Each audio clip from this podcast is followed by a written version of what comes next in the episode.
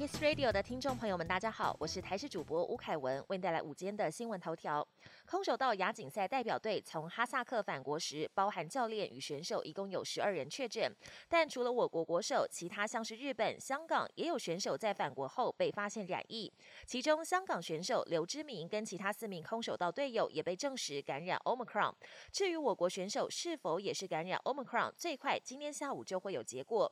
另外，美国 CDC 宣布要把新冠无症状感染者的隔离期从原本的十天缩短成五天，隔离结束后需要再戴五天口罩。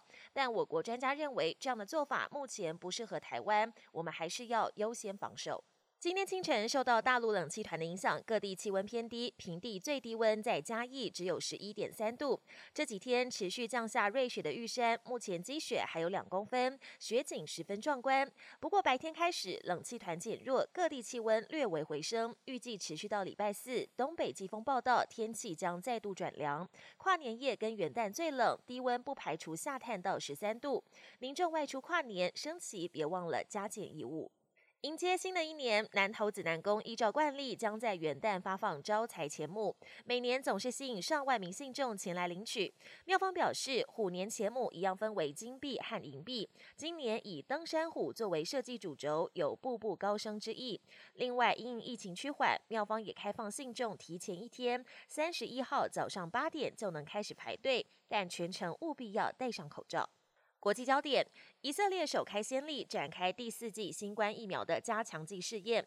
这项试验共有一百五十名医护人员参与，他们都在八月打过了第三剂辉瑞疫苗，且经过检测确认体内抗体已经下降。而试验目的就是要观察第四季抗体反应以及安全性，预计未来几天就会有初步的结果。疫情初期的“钻石公主号”群聚事件再度上演。美国近来至少有六艘游轮爆发群聚感染，数千名乘客原本排好的行程被迫取消。美国 CDC 目前正在密切监控六十多艘游轮，避免疫情在船上一发不可收拾。